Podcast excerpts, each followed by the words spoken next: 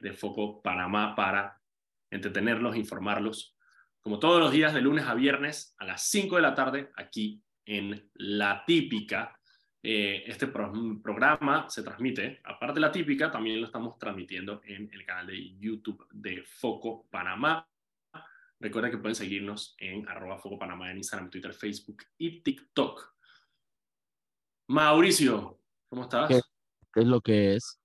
Mira, vamos a empezar el programa con nuestro gran amigo Beto Cuevas eh, de la Cámara Minera de Panamá. De la eh, banda de rock chilena La Ley. De la banda de rock chilena La Ley, es correcto, el Beto Cuevas de La Ley. Bueno, que de hecho estaba, lo iba a traer hace unas semanas, pero eh, tenía, estaba, en una, estaba en proceso de recuperación, Beto, así que bueno, pero ya está con nosotros ahí. Y vamos a hablar precisamente de esa noticia de hoy, una noticia positiva, a pesar de, de, lo difícil que fue llegar a este... La ley. Espérate, sorry, perdón, se me metió. A pesar de lo difícil que fue llegar a este momento, por fin tenemos una... Ahí parece que hay humo blanco en la negociación minera. Presidencia sacó un comunicado eh, donde, donde anuncia que se llegó por fin a un acuerdo. De nuevo, un acuerdo que no sabemos exactamente dónde estaba trabado, pero... y creo que no sabremos, Daniel, creo que no sabremos bueno, en teoría tiene que sacar el, el, contrato cuando lo hagan la consulta pública. Eso es una cosa. El comunicado básicamente establecieron muy rápidamente cuáles fueron como que los puntos principales. Obviamente el gobierno tratando de ganarse un poroto ahí diciendo eh, el tema de los 375 millones, eh, que es un contrato por 20 años eh, y con una posible extensión a otros 20 años.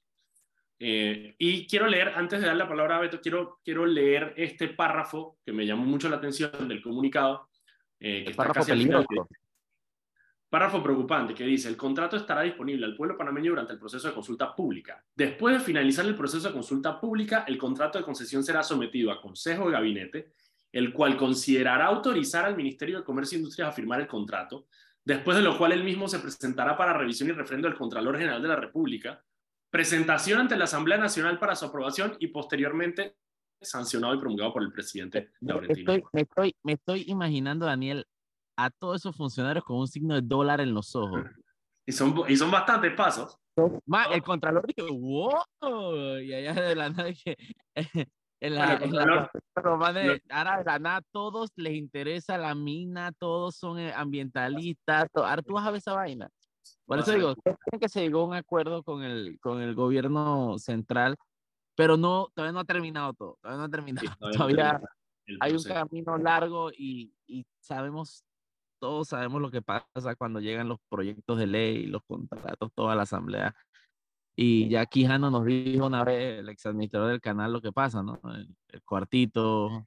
El cuartito eh, chiquito. El cuartito del cuartito, del matraqueo. Buenas noticias, Sí, buenas tardes, Mauricio. Esto, Daniel, muchas gracias, un gusto saludarlo nuevamente. Bueno, sí, tenemos que estar eh, satisfechos de que después de año y medio de estas negociaciones, por lo menos hemos recibido un comunicado de ambas partes, porque lo curioso es que en la última semana uno salía un comunicado desmintiendo al otro y el otro decía lo contrario y al final por lo menos tenemos un comunicado que, que, que, que, se han, que han firmado las dos partes, lo cual es positivo, pero... Eso es una diferencia con, con, el anuncio anterior, ¿no? Sí, sí, por eso te digo, es una diferencia fundamental. Nosotros en las últimas reuniones que hemos tenido, inclusive planteábamos de alguna forma que debía existir una especie de tregua, eh, porque claro, eh, comunicados iban, comunicados venían, y, y, la verdad que eso lo que traía es mucha más incertidumbre. Y a veces uno en estos momentos tiene que detenerse un poco y, y decirle a ambas partes, bueno, vamos a ver si, si de alguna manera esto no dejamos de sacar cosas públicamente que a veces confunden más. Pero bueno, la realidad es que eh, sí es un poco escueto, pero lo, lo, fundamental es que hay un acuerdo, pero yo creo que estamos, todavía no habemos contratos, como pudiéramos decir, porque la verdad es que el contrato el contrato debe hacerse público como deben ser todos los contratos entre el Estado y una empresa. Eso, eso es una posición que yo creo que hay que, hay que defender. Es fundamental. Y pregunta, Beto, yo no sé si tú tienes eh, conocimiento de esta etapa, pero ¿qué, ¿qué, comprende esa etapa de consulta pública? Sí, la consulta pública, el ministro de Comercio anterior, inclusive cuando las negociaciones iniciaron, se tiene que hacer con las comunidades, eh, las comunidades cercanas al proyecto, las comunidades afectadas, como, como o sea, Donoso, eh, eh, no me acuerdo cuál es la otra que queda en, en, Sí, todo el área de Coclé del Norte, Colón, todas las comunidades ahí cercanas, son alrededor de de 28 comunidades, etcétera, los municipios que, que, que están dentro de los municipios sí que corresponden a la operación minera, etcétera. Eh, la parte que no entendemos mucho, e, este es un contrato administrativo que tiene que hacer el Ministerio de Comercio e Industria con la empresa. El paso que no entendemos mucho, honestamente, porque no es un procedimiento que se hace en los contratos mineros, es que eso vaya a consejo de gabinete. Usualmente sí va a refrendo de la Contraloría. Y de refrendo de la Contraloría se termina el proceso de un contrato administrativo. Y permítanme explicarle esto. Como este contrato va más allá de lo que establece el Código de Recursos Minerales y porque la empresa sí lo planteó desde el principio, este contrato con el refrendo del Contralor se debiera convertir en un contrato legal entre el Estado y y la empresa, en este caso Minera Panamá, pero como va más allá de lo que establece el código y sabemos que se han establecido otros muchos acuerdos, entonces este contrato va a pasar a la Asamblea para que sea ley de la República. Cabe la pena aclarar que en la Asamblea, la Asamblea puede aprobarlo o rechazarlo, pero no puede modificarlo, modificarlo. que es una parte muy, muy importante eh, porque realmente no es un contrato que la Asamblea tiene nada que ver, excepto hacerlo ley de la República. Y realmente es un artículo que dice el contrato XYZ entre el gobierno nacional y Minera Panamá, se, por este medio se constituye ley de la República. Eso es lo que debe decir la ley que va, o el contrato que va a la Asamblea. Pero sí es importante lo que tú decías, lo que decía Mauricio, es que todos los panameños debemos conocer los detalles de este contrato eh, que es un contrato muy importante y que debemos conocer finalmente qué es lo que se ha acordado entre la República de Panamá y la empresa eh, minera Panamá en detalle, porque todos conocemos, digamos, los puntos fundamentales, pero necesitamos conocer el contrato en detalle. Completamente, completamente de acuerdo. Eh, ¿Cuáles son los, ah, ok, ya quedamos claros en, cuáles son los pasos que siguen. Eh, tú tampoco tienes, porque no sabemos, obviamente, como, como no hay información, especulamos, no estamos claros en cuál fue lo que desató, digamos, el, el, el, nudo que había dentro de la negociación en el texto, porque ellos se enfocan mucho en que el texto ya está terminado. Sí, habían, habían dos o tres puntos en, en nuestro conocimiento en las últimas semanas que, que, digamos, no se había un acuerdo. Uno de ellos era el, la depreciación del yacimiento. Eh, eh, es, una, es, es una norma que permite de alguna manera hacer una depreciación por el agotamiento del mineral. Es decir, la empresa solo puede recibir ingresos mientras produzca mineral y obviamente el mineral es finito y se va agotando. Es como, es como la depreciación que permite la ley en equipo, en maquinaria, etc. básicamente es, e, es un asunto contable, ¿no? O sea, un, valor de, de, lo que yo estoy produciendo es un asunto contable que había. ¿Por qué había la diferencia? Porque hay varias formas de calcular esto y, y obviamente una parte lo plantea de una forma u otra. Vamos a ver cómo finalmente quedó. Y lo otro que al final yo creo que también fue una dificultad es que el gobierno insistía en incluir una cláusula de terminación de contrato que es normal, digo, en todo contrato tiene que haber alguna forma de salirse de él, ¿no? O sea, alguna de las dos partes. Pero aparentemente el gobierno pues estaba, estaba yéndose un poco al extremo de decir si la empresa incumple en X, Y o Z es causal para, para invalidar el contrato, lo cual, bueno, en principio suena bien, pero también hay que ver eh, los detalles de esos incumplimientos y cómo se iba a manejar, porque obviamente que un incumplimiento sea de tipo ambiental, eh, eh, laboral, o, etcétera, o, de, procedimientos, de alguna manera tiene que haber un periodo que le permita a la empresa corregirlo antes de hacerla, subsanarlo. Claro, subsanarlo y, no decirle te quito el contrato. Obviamente que era una situación muy difícil para la empresa aceptar alguna cláusula que en alguna forma le fuera a ser esto perjudicial en el futuro. Entiendo que esos eran dos de los tres puntos más importantes al final que, que tenían un poco, un, poco esto, en dificultad la conclusión del contrato, pero lo importante aquí eh, eh, eh, es que em, nosotros sí veníamos diciendo desde hace unas semanas atrás que el tiempo se estaba venciendo, es decir, no había ya oportunidad de más tiempo, inclusive llevamos año y medio, pero después del 15 de diciembre, que creo que tuvimos nosotros una conversación con ustedes, que les explicamos qué era cuidado y mantenimiento, que significaba reducir el personal, ¿recuerdan eso? Sí, Cuido mantenimiento y el gobierno le decía no puedes producir, o sea, no puedes comercializar y tienes que mantener los empleados. Todo eso fue un proceso del 15 de diciembre hasta acá muy difícil. Inclusive lo de que se cerró el puerto hace dos o tres semanas atrás dificultó aún más la operación. Eh, de hecho, eh, ya se habían eh, mandado vacaciones cerca de mil empleados y la empresa estaba solicitando poder liquidar. En suspender alrededor de 40 mil empleos. Es decir, ya el tiempo estaba vencido, o sea, ya, ya no había dónde almacenar mineral, o sea, ya habíamos llegado a un término que veníamos nosotros advirtiendo desde semanas atrás que ya no daba más margen esto para que se prolongara. Esto, ahora una pregunta. Hoy se anuncia que se llegó a un acuerdo. ¿Han escuchado algo sobre la reapertura del puerto, sobre el, el, el reinicio de operaciones? Porque justamente el, el, comunicado que envían hoy habla de un proceso que, que, parece que no va a ser corto hasta llegar a, la firma del, del, nuevo contrato ley. ¿Qué va a pasar en ese, en ese intermedio de tiempo? Excelente pregunta. Yo creo que eso es, yo, bueno, yo, yo pienso que si anuncia un acuerdo entre las partes, progresivamente y lentamente tienen que de nuevo eh, reincorporar al personal, iniciar la operación de, de exportación del puerto eh, yo, yo pienso que tiene que haber una especie de, de, acuerdo intermedio entre las partes porque la empresa tiene que pagar lo que no ha pagado en todo este proceso, obviamente. Es decir, hay que empezar como a recomponer o a poner todo en orden todos estos meses que han sido como bastante, bastante eh, traumático todo este proceso, hasta que se llegue a poder entonces ya tener un contrato en firme que como tú lo has dicho, Mauricio, no va a ser cosa de un día para otro.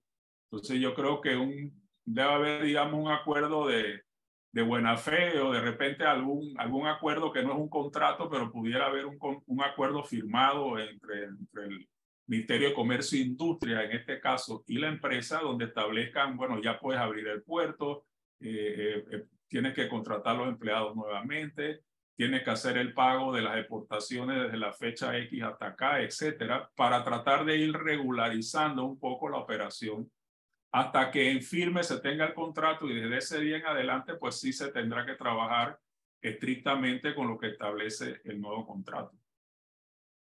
Brutal, brutal, brutal. No, yo creo que es lo mismo. Y lo, más importante para mí es el tema de la incertidumbre. O sea, eh, para mí eso era lo, lo, lo principal que vivimos estas últimas dos semanas eh, el tema de los, de, de los empleados eh, que salieron a protestar precisamente porque... Estamos hablando de 7.000 trabajadores, te digo que yo tengo muchos amigos que trabajan en la mina que ya estaban seriamente buscando trabajo y preocupados, pues, pues de, ingenieros, operadores de maquinaria, etcétera, que dicen que chuzo, realmente esa, esa, es la incertidumbre fuerte, fuerte. Porque no solo eso, yo creo que también, y los mismos trabajadores, porque claro, los trabajadores decían, los tenían como una bolita de ping-pong. Pues, iban al, al, al, gobierno y el gobierno decía, bueno, es que estamos en un proceso de negociación con la, con la mina, y la mina le decía, bueno, pero es que si el puerto está cerrado no puedo operar, voy a tener que... O sea, sí, a mí me, pare, me parece, digo, ya criticamos al gobierno con el tema de la irresponsabilidad de precisamente el, manejo, sobre todo en el tema de los, de los trabajos. Em, pero claro, la empresa tampoco podía darle respuesta a esta gente eh, de decirle, bueno, ¿y qué va a pasar con mi trabajo? No sé, porque no sabemos si el gobierno va a firmar o no va a firmar. Entonces yo creo que esa incertidumbre con el tema de los proveedores, eh, que había un montón de proveedores que ya de por sí eh, estaban, estaban, en alguna manera, eh, la empresa había paralizado algunos de los, de los suministros, también de los proveedores. Y yo creo que esto, este anuncio lo que viene a, a, hacer es un poco a brindar como que esa, esa tranquilidad. Beto, ¿alguna otra cosa que quieras decir antes de irnos a de despedirnos contigo? No, yo le agradezco la oportunidad. Yo creo que que pasamos mucho tiempo de incertidumbre. Esto también eh, tiene que ser positivo, eh, la imagen de país hacia afuera, de que finalmente llegamos, llegamos a un acuerdo. Yo creo que ese mensaje también va a ser muy positivo. Va a ser muy positivo para las futuras inversiones en el sector minero y en general en las inversiones en el país. Recuerden que eh, la condición de, de país estable, digamos, para la inversión eh, depende de la, de la operación del canal y las exportaciones de cobre. Es así de simple. Entonces yo creo que esto eh, tiene que ir, insisto, eh, reponiéndose, digamos, las cosas en su lugar para hacer de esta operación empiece de nuevo a ser más estable y eventualmente ya tenga la garantía que se necesita para, para tener un contrato. ¿Por qué a 20 años? Porque eso es lo que establece el Código de Recursos Minerales. Se va a firmar un contrato por 20 años a partir de la fecha pues que que, apruebe la, la, asamblea y de ahí tendrá esto la posibilidad de una prórroga de 20 años más. que es una de las cosas que la empresa obviamente con una inversión tan grande necesita esa, esa estabilidad. Y nos sentimos felices por los trabajadores, como tú dices, porque realmente la incertidumbre estaban perdiendo eh, la posibilidad de, de, hipotecas, de préstamos, etcétera. Eh, esto influía mucho, ya lo, ya lo hablamos en programas pasados, toda la inversión que se estaba haciendo en el área, sobre todo de Peronomé y, y, ciudades cercanas, donde había, existe mucha inversión en el sector eh, inmobiliario, de comercio, etcétera, que también se, se estaban viendo ya muy afectados. Así que yo creo que en todas las condiciones difíciles que tenemos en el país, el, el tema político que cada vez está más más enredado. Y yo creo que esto es un poco un bálsamo y un poco de, de tranquilidad dentro de toda la situación del país. Así que por eso nos sentimos, nos sentimos felices y esperamos pues que se nos dé toda la información, toda la transparencia que este caso también requiere. Que requiere. Muchísimas gracias, Beto, eh, por acompañarnos. Nosotros vamos al cambio. Cuando regresemos tenemos otras noticias del día de hoy. Un saludo a ustedes. Muchas gracias.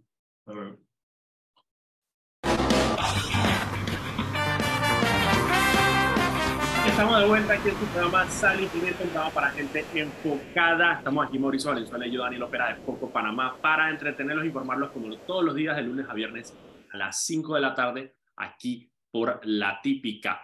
Este programa se transmite en vivo por el canal de YouTube de Foco Panamá, así que en caso tal de que se tenga que bajar del carro o que ya no pueda escucharlo por la radio, puede seguir la transmisión en vivo por nuestro canal de YouTube y lo puede ver también cuando quiera. Recuerden seguirnos en arroba Foco Panamá en Instagram, Twitter, Facebook y TikTok y también puedes seguir todas las noticias del día en focopanamá.com. Mauricio, hay algo que no entendí de toda esta vaina de lo de la minera. Un comunicado, en serio. O sea, tú diste un año y medio en vilo. Tú diste toda esta vaina, protesta de gente. Y tú vas a sacar, o sea, el momento en que te puedes ganar un poroto, el momento en que te puedes ganar un cuarto de aplauso en unas conferencias de prensa todas majestuosas para cualquier pendejada. Para tonterías. Para esta, tonterías. Que tú sabes que corta programación. Esto amerita cortar programación y decirle al país, mira, ¿sabes qué? Llevamos un acuerdo, tal, tal, explicando ahorita. Eh, llegó un comunicado random ahí. Ah, eh, Pero, o sea, me di cuenta, ni siquiera me lo mandaron. O sea, me di cuenta porque estaba viendo Twitter y vi el, el tweet de presidencia pusieron el tema de la mina al mismo nivel que Nito repartiendo seis cementales, ¿me entiendes? Igualito, la misma vaina.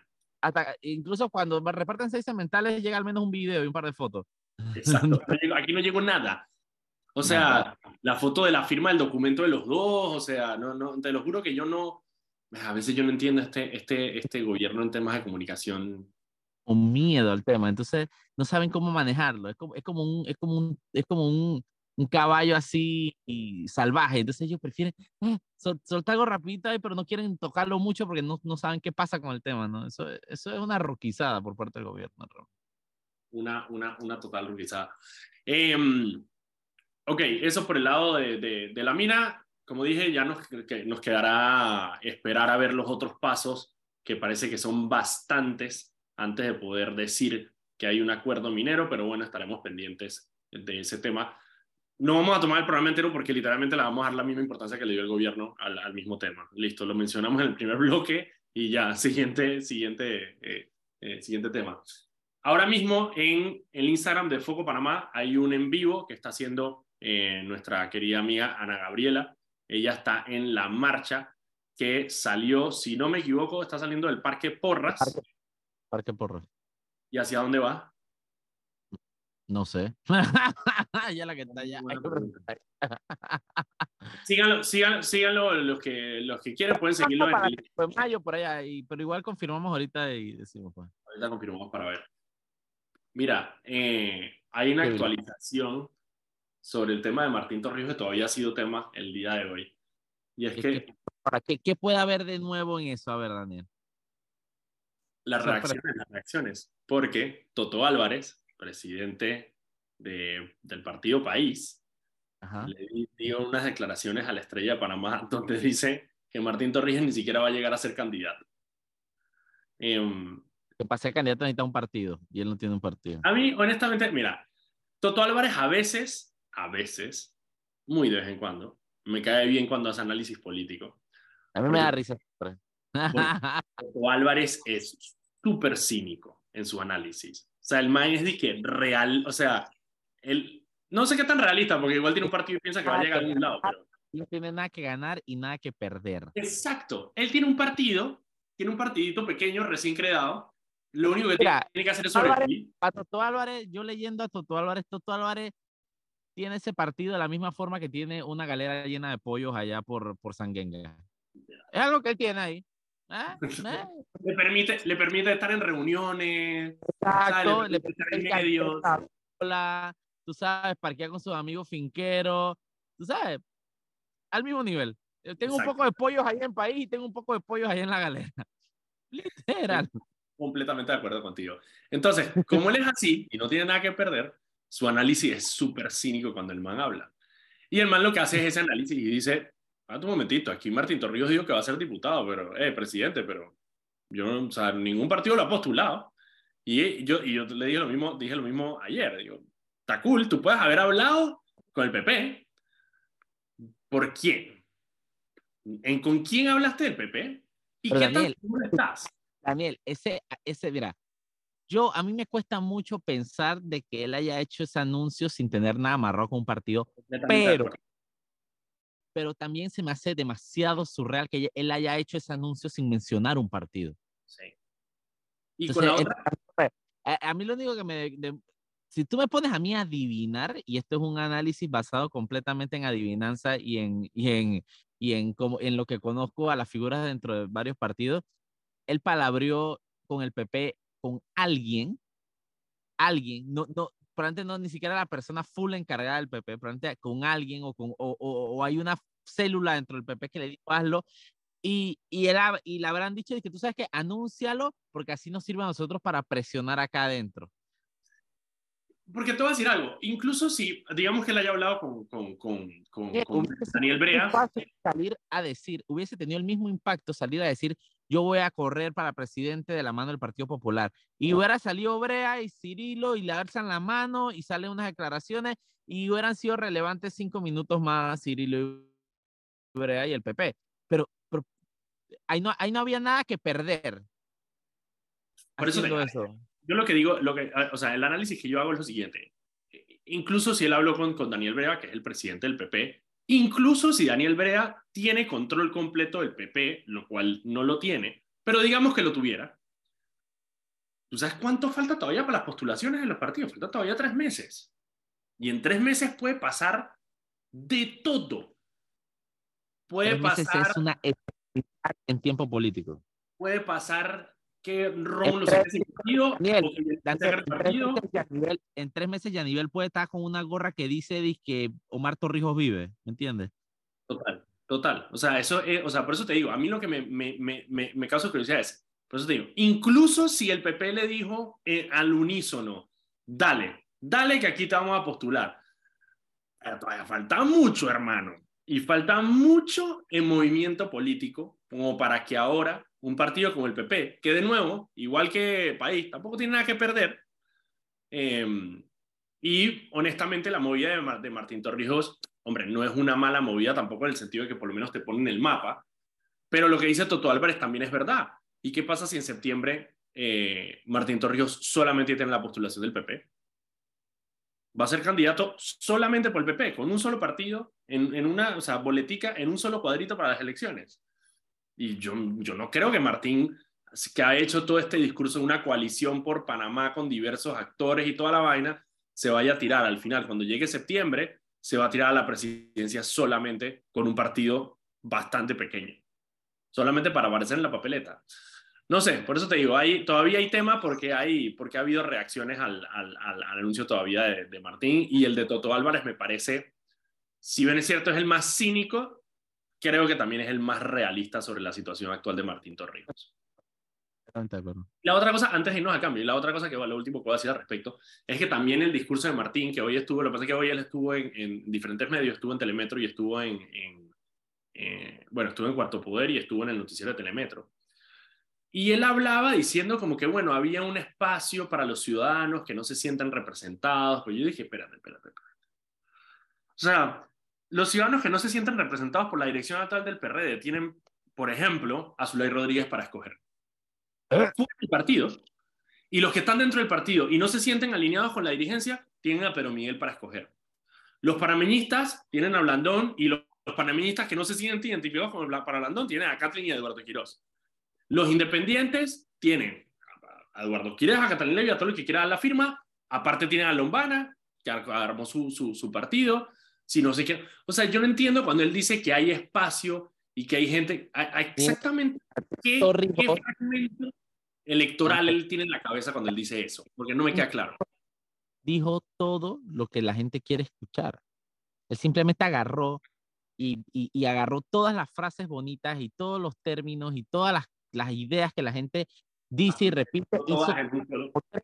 lo dijo y suena bonito porque la gente quiere escuchar eso, quiere escuchar una renovación, quiere escuchar una, quiere escuchar que el está hasta la guacha, quiere escuchar que hay corruptos, quiere escuchar todo eso. Todo eso suena bonito a tu oído, pero no tiene sentido viniendo en el panorama que estamos viviendo y viniendo de la figura que es Martín Torrijos dentro del PRD, fuera del PRD o por donde sea. Entonces, digo, el man simplemente dio un discurso político bonito de libreta que suena bonito, pero tú cuando te das cuenta y tratas de encontrarle un fondo a, a su actuar, no hay, no hay un fondo. Y es lo que dijo eh, Toto Álvarez hoy, se lo dijo clarito, es verdad, tú no tienes, no tienes partido y si llegas a tener que vas con un partido que vas a hacer, vas a, estás loco, ¿eh? ¿que me entiendes? Y, y, y, si, y si tú me dijeras que tú vas a ir por, vas a ir solo con, en, en, la casilla de un partido como el PRD, los panameñistas, él dice, pero el PP, que es el, el PP, man, tú le preguntas a cualquier persona menor de 30 años y no saben lo que es el PP.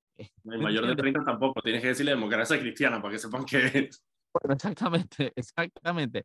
Y lo surreal que suena eso, tú hiciste un tweet que es mágico, de que el hijo de Omar Torrijos corriendo por la democracia cristiana, Frank, esa vaina, Torrijos digo, bueno, eh, ahí me dijeron obviamente que también ya, ya pasó, que pasó cuando lo postularon en el 2004, lo que pasa yo tenía 14 años, entonces como yo le dije a alguien, hey, déjame, Ah, no te acuerdas, yo, me acuerdo, yo, yo me acuerdo, pero yo sí estoy clarito que, que cuando Martín Torrijos ganó, Martín Torrijos iba con la alianza del PRD con la, en alianza con el Partido Popular.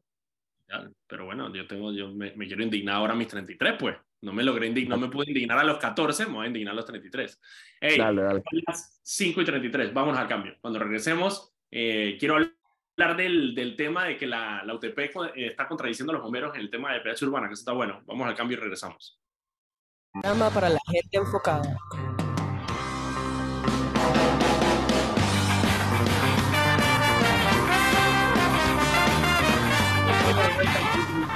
Y pimienta, un programa para gente enfocada. Estamos aquí Mauricio Valenzuela y yo, Daniel Opera de Foco Panamá, para entretenerlos e informarlos como todos los días de lunes a viernes a las 5 de la tarde aquí por La Típica.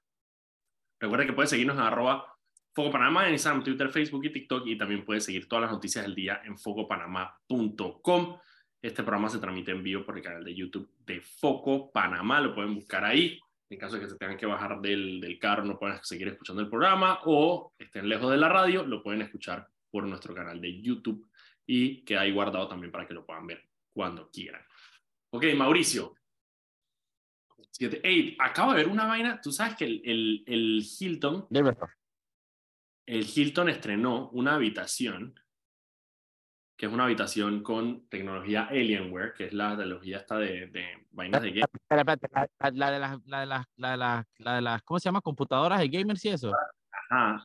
Y básicamente viene con un setup de laptop y juegos preinstalados de Steam.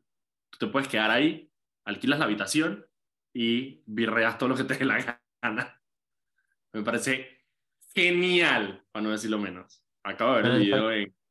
Yo estoy full pa, dije, con una cuenta de Steam abierta ahí, dije, pa birria. ¿Vas, birria? Vas allá, te encierras, que nadie te joda, te encierras en una habitación de hotel, pretty, a birria. Yo, mira, 10 de 10 de Suena- servicio. Suena como buen trip. Son un buen canje para foco. Suena como un buen cae para foco. Un par de cajas de pizza. Vamos a hablar con la gente de Hilton para ver. bien Ey. trip. No, no, no, nada mal, nada mal. Mira, lo primero, hoy nos desayunamos una noticia que a mí me pareció bien interesante. Y es que el informe de la UTP, el informe pericial sobre la explosión de el, eh, del PH Urbana en Obarrio, que fue en noviembre del, del año pasado, eh, contradice completamente el informe de los bomberos. Ahora yo te hago la pregunta. ¿Te extraña? No, no, no, no, para nada, no me extraña. No ver. extraña, no extraña, no, no, ¿cómo es? No sorprende, pero indigna. Exacto. Ahí, a ver, lo- y, lo- y- y esto es importante aclararlo. Los abogados de los que están defendiendo a los, a los propietarios de los apartamentos eh, fueron muy enfáticos en decir que no hay tal contradicción porque los bomberos no tienen ni pintan nada en esta investigación. Y eso fue lo que ellos dijeron. Lo que Sí, ellos pero- dijeron- Pero, pero, pero lo interesante de este caso es que los bomberos hicieron esa investigación toda escueta, salieron en conferencia de prensa a decirlo, a anunciarlo con el Ministerio de Gobierno. con el ministerio, con, el, con Roger Tejada ahí al lado. Entonces, sale, vienen la gente, los técnicos que sí saben del asunto y que no son los encargados de aprobar justamente todas esas instalaciones y dicen, no, no, no, eso no fue ninguna estufa, esto fue una instalación mal hecha, esto fue una tubería que... Es correcto, es correcto. Básicamente lo que ellos dicen es, em, no pudo haber sido la estufa porque la estufa quedó intacta. No intacta, pero sufrió daños menores comparado con si hubiera sido el epicentro de la explosión desde adentro, como ellos dicen en los bomberos, que dicen que fue una acumulación de gas dentro de la estufa, la estufa hubiera, completa- hubiera quedado completamente destruida. La estufa Pero la instalación de gas que era, según los bomberos, esa vaina era como dos kilotones, hermano, esa era una locura. Claro. Tú me vas a, tú me vas a decir, mira, yo no sé un carajo de gas, de, de presión, yo no sé nada de eso, yo nada más conozco la presión de la llanta de mis carros, es lo único que yo conozco, y, y usar la máquina de presión de agua es lo único que yo sé. Pero tú me vas a decir que una explosión que literalmente destruyó un edificio entero, dañó por lo menos tres edificios alrededor, si eso se hubiese generado en la estufa, la estufa hubiese quedado ahí, dije, con tres rayones. Tú desbarataste un edificio, ah, pero la estufa donde supuestamente se generó todo eso quedó ahí medio chorradito, que ah, eso un poco de compón y que no me jodas, Frey, no me jodas. Tratan de jugar con la inteligencia de, la, de las personas y eso solo me dice una cosa, porque no, no es que sean ineptos, es que No, no, no, no. Ellos saben exactamente lo que están haciendo. Ajá, ellos están claritos de que están mintiendo, ellos están claritos de que la culpa probablemente recae en ellos porque son los que hacen inspecciones, pero no, la, no las hacen a cambio de coimas y todo Panamá lo sabe que los bomberos son la- una de las instituciones más coimeras de este país. Los manes eh, siquiera, ni siquiera miran las vainas porque les pagan las coimas, pero esta vez, ¿sabes qué? Esta vez esta vaina ya, ya conllevó un, daño Ahí lo que- material. ahí lo que- por eso te digo, ahí lo que va a ser interesante es que eh, la, el peritaje válido para la investigación que está llevando a cabo el Ministerio Público es el peritaje de la Universidad de Panamá, porque, y eso es lo que estaba explicando el abogado defensor de, de- de los, de los propietarios, y es que antes, por default, eh, por, por, porque sí, eh, los bomberos hacían su informe y el Ministerio Público, en caso de necesitarlo, se agarraba al informe de los bomberos pero aparentemente hubo un cambio en la reglamentación, en la ley, y ahora el Ministerio Público puede designar eh, los peritajes que va a llevar, que va a tomar en cuenta su investigación. Y en este caso, el Ministerio Público eh, habilitó a la UTP para que hiciera ese peritaje. Es decir, que el informe que el Ministerio Público va a utilizar para, eh, para la investigación y para desligar las responsabilidades de este caso es el informe de la UTP. El informe de los bomberos es un informe administrativo que hacen los bomberos y que eh, lo hacen simplemente por ser las personas que llegan, digamos, a la escena en el momento que pasa, pero no tienen ninguna vinculación con el caso como tal. Ahí lo interesante, que es lo que tú mencionas, es saber si dentro de la investigación que está haciendo el Ministerio Público, que toma en cuenta el peritaje del, de la UTP, em, los bomberos, por ser quienes aprueban los permisos eh, al interno de los edificios, si van a tener algún tipo de responsabilidad, ya sea a nivel individual de los bomberos, que siempre son los ranqueados los que hacen esas, esas, esas, esas inspecciones, porque son precisamente lo que cobran, em, o la misma institución va a tener que, eh, digamos, hacerle frente a una acusación por parte del Ministerio Público, que eso sería lo interesante. Claro. Sería eso, es ver hacia hasta dónde va a ir la investigación que está llevando a cabo el Ministerio Público sobre la explosión. Sí, es que al final es una de las vainas que no tienen el más mínimo sentido. Los bomberos, que son una parte involucrada, en el caso los ponen a hacer ellos mismos lo que, eh, lo que, lo que no tiene sentido. Entonces, pero, pero lo que digo, obviamente se nota que hay algún tipo de saña porque los tipos hicieron una conferencia de prensa con bombos y platillos, ministros y demás, como para tratar de, de hablar antes de que salga el informe de lo, de, del peritaje real, ¿no? Y eso, eso deja mucho pensar. Y, te voy a decir, ¿y, dónde está la, y dónde está la, digamos, la, el incentivo para hacer eso? Eh, es que al, al decir que la estufa es la que, es la que, la que generó la explosión, deslinda responsabilidades a los, a, los, a los desarrolladores y a los constructores del edificio. Ahí es donde está la traba. Son las 5.45. Vámonos al cambio. Cuando regresemos, volvemos con el último bloque de aquí de Sal y Pimienta.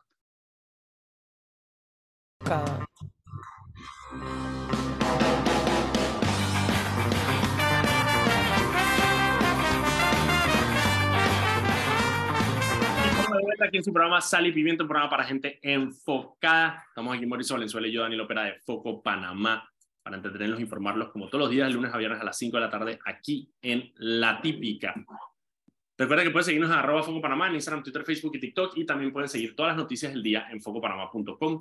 Eh, este programa se transmite en vivo por el canal de YouTube de Foco Panamá, que ha guardado ahí para que ustedes lo puedan ver cuando quieran. Ok, Mauricio. Hey, lo otro que está bien interesante, ¿viste el tema del robo en Chile, del intento de robo? No. Pero eso salió claramente, papá. ¿Qué pasa? Estás, perdiendo, estás perdiendo control. Estás perdiendo control. No vas a entender. Debe decir lo mismo que le digo a todo el mundo cuando me dice vainas y que de foco, claramente que cuando te van a entender que yo no estoy atrás de todas las publicaciones y todas las notas que salen. A mí también me pasa. ok. Escucha, unos manes, 10, eh, alrededor de 10 personas, ingresaron a el aeropuerto de Santiago de Chile, donde había un camión de Brinks eh, que estaba encargado de transportar 32 millones de dólares en efectivo para diversos bancos. Los manes se metieron, eh, lograron eh, amordazar a la persona encargada de la seguridad en la garita del, del, aeropuerto. Sin embargo, las autoridades de, del aeropuerto se dieron cuenta de lo que estaba sucediendo se formó un tiroteo eh, entre la seguridad del, aeropuerto y eh, los 10 maleantes. Murieron dos personas, murió uno, un miembro de la defensa de la, de la, seguridad del aeropuerto y uno de los, de los, de los, de los ladrones. Los otros lograron escapar. Quemaron, o aparentemente, todavía están eh, revisando, pero aparentemente quemaron los carros en los que se habían transportado, que eran tres carros, lograron quemar dos Em, cerca del aeropuerto y las autoridades en este momento están monitoreando los hospitales para ver si alguno de los, eh, de los que fueron parte del, del, robo, que están en el tiroteo, eh, está buscando atención médica por probablemente producto de, la, de, de, las balas de los tiros que recibieron. Pero sí, casi se zampan 32 millones de dólares en Chile en uno de estos, pero así de, que de película.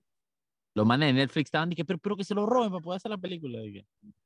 Bueno, aparentemente, esta es la otra cosa, esta es la cosa locas que solamente pasa en Sudamérica. No es la primera vez.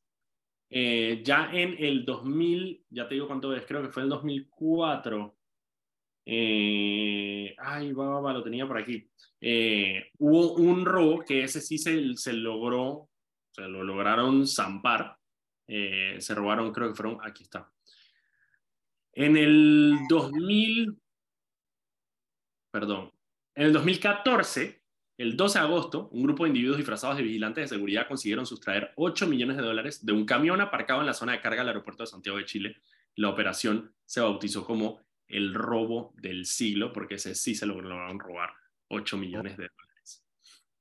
Y esta vez iban por 32 y no lo lograron. Pero sí, de película, de película, de película, eh, el tema de, de, lo de Chile, ahí hay un par de imágenes dando vueltas en redes sociales, ahorita te las mando, que están tan brutales. Ok, eso por ese lado esa era la única internacional que tenía yo que, que, valiera, que valía la pena. De las otras, de las nacionales, bueno, ahorita ya hoy cerró el periodo de postulaciones eh, para las primarias del PRD. Toda la gente que va a participar en las primarias ya se metió, eh, lo cual es una locura, me parece un, o sea, súper corto el tiempo. O sea, esa vaina es que si te huevas, te dormiste, no te postulas en el PRD. No, y, y hay que, ahí salieron varios candidatos más a la presidencia, interesante ahí. Se postuló. Sí, sí, siempre, hay, siempre hay un par de locos ahí. El hermano de la abogada Ponchi de Zulay de Pilar Piti, el hermano se postuló para candidato a presidente. Ah, sí. Ah, sí. Había otro, man, otro apellido Torrijos que también se postuló. Por lo que ¿En serio? Sí, el, el hijo de. Alguien, alguien, lo leí por ahí que el hijo de Berta. ¿no? ¿Quién es Berta Torrijos? Berta hermana. La, de, la, man de, la hermana de Omar, la de Udelas. Oh, ah, ya. Sí, bueno, el hijo. El hijo se postuló. Eh, hablando del PRD y de cosas interesantes, Ramón Ashby Chial. ¿Qué va a pasar con eso, Daniel? Bueno, es representante de. Para cosas, mi taser y vaina para ir a cazarlo. Es el representante de Caledonia. Ramón Ashby tiene una condena de cinco años por peculado. ¿Ok? Eh, aparentemente se hizo una auditoría en la, eh, en la, Junta Comunal de Caledonia que él dirige y no pudo sustentar medio millón de dólares en gastos de la Junta Comunal. Por lo tanto, eh, se le condenó, condenó por peculado. Ramón Ashby, como en todos los países, como todo lo que hemos hablado aquí varias veces, como las, las condenas en Panamá son de mentira, eh, él estaba tranquilo por la vida porque estaba en proceso de apelación y el proceso de casación. Exacto. Bueno, hoy le negaron dos eh, este, apelaciones de casación ante eh, la Corte ya, Suprema. No más nada. Ya va para la cárcel. Ya no hay, en teoría, en teoría, que yo sepa, ya no hay más nada que hacer. Ramón Ashby tiene que cumplir su condena de cinco años de prisión.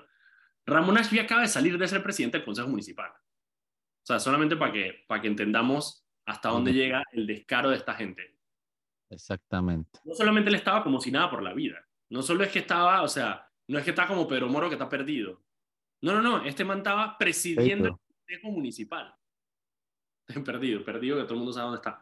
Eh, así que nada, ahora lo que, lo que queda es saber eh, cuál es el siguiente paso de las autoridades. Eh, en, en, teoría, él tiene que ir a la cárcel, pues son cinco años, una pena eh, no excarcelable, por lo tanto, en teoría, va para, bueno, si son, si son amables, va para el renacer, pero no hay de otra, ya casación es el último, es el último punto de, de apelación que tú puedes hacer a la justicia, y ya si él se quiere ir para la, para la CIDH, que se vaya para la CIDH y que se vaya para la le la gana, pero lo hace desde la cárcel, en teoría. Vamos a ver qué pasa ahí si esto es un país serio, en este momento la policía debe estar eh, yendo a buscarlo a su casa para que cumpla su condena. En un país serio. En un país donde él no es representante del PRD. Mira, sería bueno saber, sería bueno saber si se postuló ahorita en las primarias. Eso sería interesante averiguar. Ah, yo la tengo la lista ya. Ahora te la mando. Mándame para ver, para saber si se postuló. Para si es más descarado todavía, de que pensaba que no le iba a pasar nada y que se postuló. Mati, que fueron, fueron, fueron. fueron, fueron, fueron, fueron. Ok, y la otra que tengo por acá, bueno, habían dos, habían dos sueltitas que tenía. Dame un segundito. Eh, tú, tú, tú, tú, tú, tú, tú, por acá las tengo. Ah, bueno, Cholo Chorrillo ya tiene fecha de juicio, que va a ser el 25 de abril. Eh, el man no tiene plata para pagar abogado. Tiene fecha de concierto. Tiene fecha de concierto. Claro, la, el, en teoría, a ver, a él lo están acusando en verdad es súper. Yo la verdad que no entiendo muy bien y sabremos más ese caso una vez que esté mucho más cerca de la fecha de juicio, pero a él lo están, lo están acusando por 5 kilos de cocaína. que me parece extremadamente poco para el volumen que manejan eh, las bandas criminales acá en Panamá. 5 kilos, o sea, 5 kilos se lo gastan en un party. Em, Sí, yo, yo me imagino que los agarran, agarran un caso puntual y pues, en, en base a ese mi puntual caso es que lo, es que lo, Y indictment. la otra cosa que pasa mucho con los narcos eh, es que ellos se dividen los cargamentos.